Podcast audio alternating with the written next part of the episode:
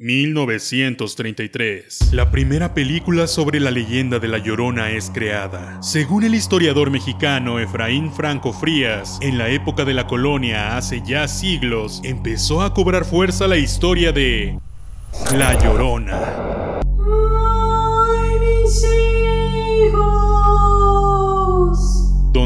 Deambula por las calles llorando por sus hijos. Pero, ¿cuál es la verdadera leyenda? Porque es una de las historias más aterradoras de México. Yo soy Shaspit y esto es un expediente secreto.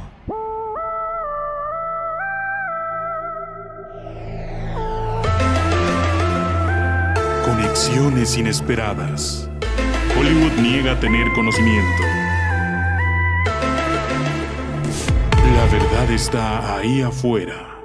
¡Qué pachanga! La historia de La Llorona se ha extendido a Latinoamérica e incluso Estados Unidos y partes de Europa, en gran medida ayudado por la globalización y las películas hollywoodenses y mexicanas basadas en esta historia. En realidad, en todo el mundo hay historias similares que si bien no son tal cual La Llorona, tienen similitudes que nos pueden poner los pelos de punta. La leyenda nos cuenta la historia de una madre, la cual mata a sus hijos una noche en la que se volvió loca. Esto lo hace en un río, ahogándolos. Después, al darse cuenta de lo que ha hecho, comienza a llorar, deambulando por las calles y sollozando la característica frase. Ay,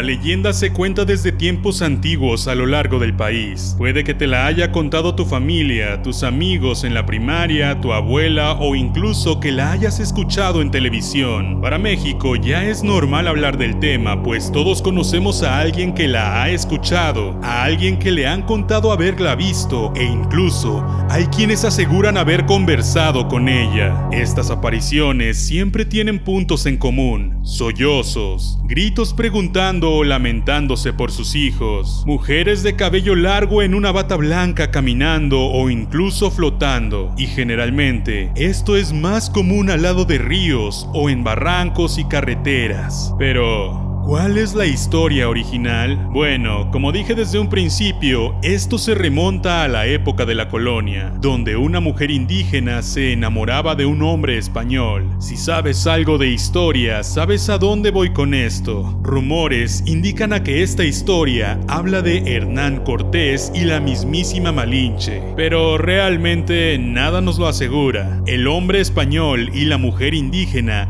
estaban en una difícil situación, pues México atravesaba por uno de los momentos clave en su historia. Al ellos pertenecer a mundos y clases sociales distintas, el español jamás aceptó una relación con ella, por lo que esto se convirtió más en un amorío oculto. Sin embargo, como seguro ya dedujiste, en esos años las probabilidades de que este amorío tuviera frutos eran muy altas, por lo que tuvieron tres hijos. El machismo desmedido se apoderó de esta historia, pues el español, harto de los reclamos de la mujer y ahogado por su indiferencia, se casó con una mujer española de su misma clase social, dándole cero importancia a la mujer indígena y a sus tres hijos, los cuales eran la adoración de la madre. Pero el desamor, el despecho y la locura desmedida provocaron que una noche la madre indígena, al verse abandonada y no ser correspondida,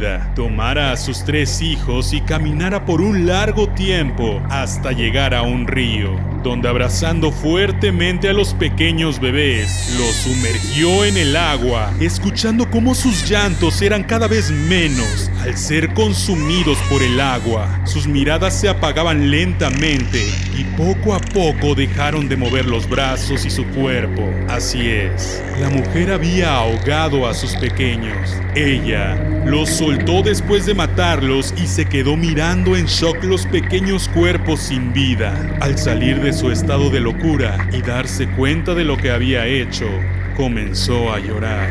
Sus pequeños, su adoración, la única compañía que le quedaba en vida, se habían ido por su culpa. Su llanto comenzó a hacerse más fuerte y comenzó a gritar.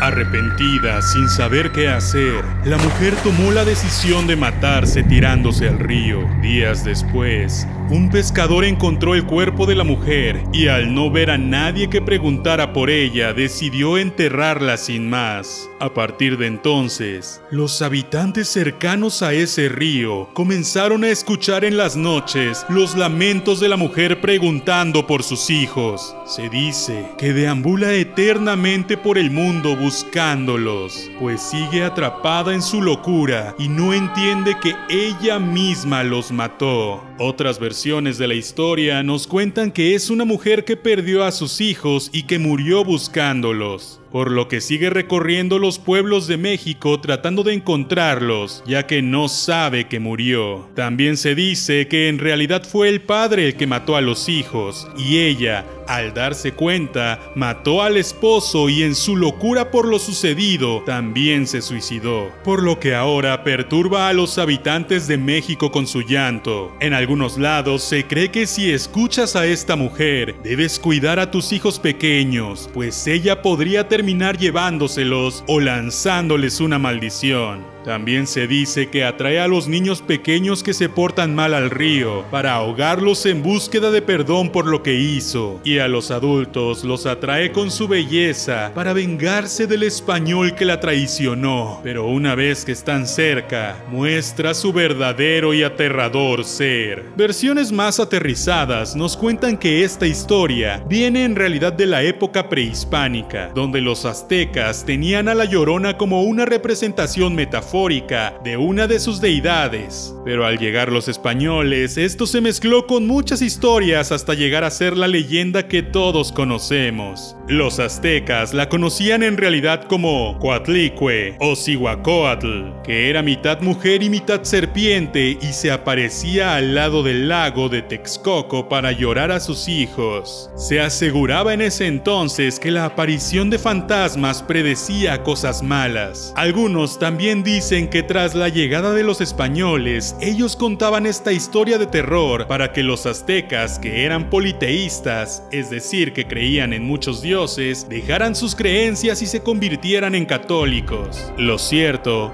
es que en todo el mundo se habla de fantasmas o seres que se aparecen cerca de ríos. Muchas de estas historias, altamente similares a la de la Llorona, atemorizan gente todos los días. En Chile se le conoce como la Pucuyen, una mujer que llora eternamente porque le arrebataron a su hijo de los brazos casi recién nacido. A esta versión solo la puede ver la gente cercana a la muerte. En Colombia existe la historia de la Turumama, el fantasma de una mujer en bata negra que recorre valles y montañas, ríos y lagunas. Su rostro es una calavera con ojos de fuego que lloran lágrimas de sangre. En sus brazos lleva un bebé. Aún así, en estos países, a pesar de que tienen sus versiones, también saben de la existencia de la Llorona. Otros países que conocen esta historia son Venezuela, El Salvador, Panamá, Argentina y básicamente todo Latinoamérica. ¿Cómo es La Llorona en tu país? ¿Existe una versión similar? En el cine, la historia ha sido llevada y modificada varias veces y estas son las veces que sucedió esto. La Llorona de 1933 fue cuando vimos por primera vez esta historia en el cine y aunque tiene más de 90 años, podemos decir con orgullo que fue la primer cinta de horror de México. Después llegó La herencia de La Llorona en 1947, La Llorona en 1960 con Mauricio Garcés, icónico actor de la época, La maldición de La Llorona en 1963, donde se modifica la historia al agregar magia negra para resucitar a La Llorona, La venganza de La Llorona en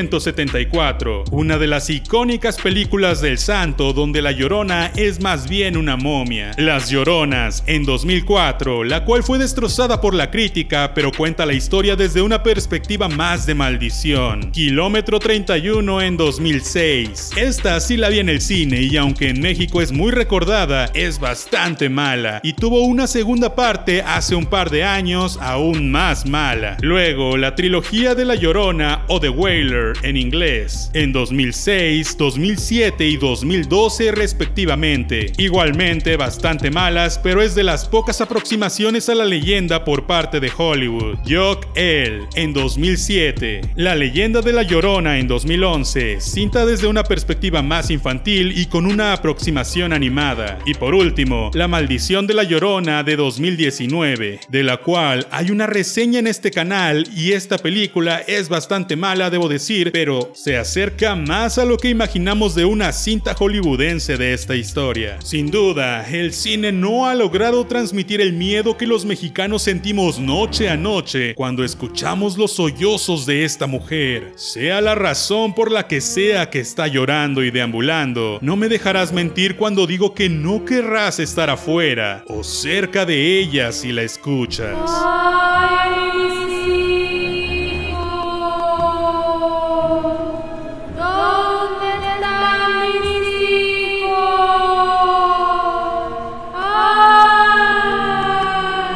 Cuéntame, ¿alguna vez has escuchado su sollozo o la has visto? Yo una vez la escuché. Los perros ladraban como locos y yo vivía junto a una barranca. Llegué a pensar que era alguien con un altavoz queriendo hacer una broma como las que hay en YouTube. Pero la realidad es que la barranca era muy profunda y oscura. Eran las 3 de la mañana y simplemente tienes que estar muy loco como para hacer algo así en un lugar así a esa hora. Solo por una broma. Pero bueno, yo soy Shaspit. Gracias por escucharme en Spotify o en Apple Podcast o en algún gestor de podcast y no olvides que puedes pasar a YouTube a saludar y suscribirte, eso me ayudaría bastante. Nos escuchamos la próxima vez. See ya.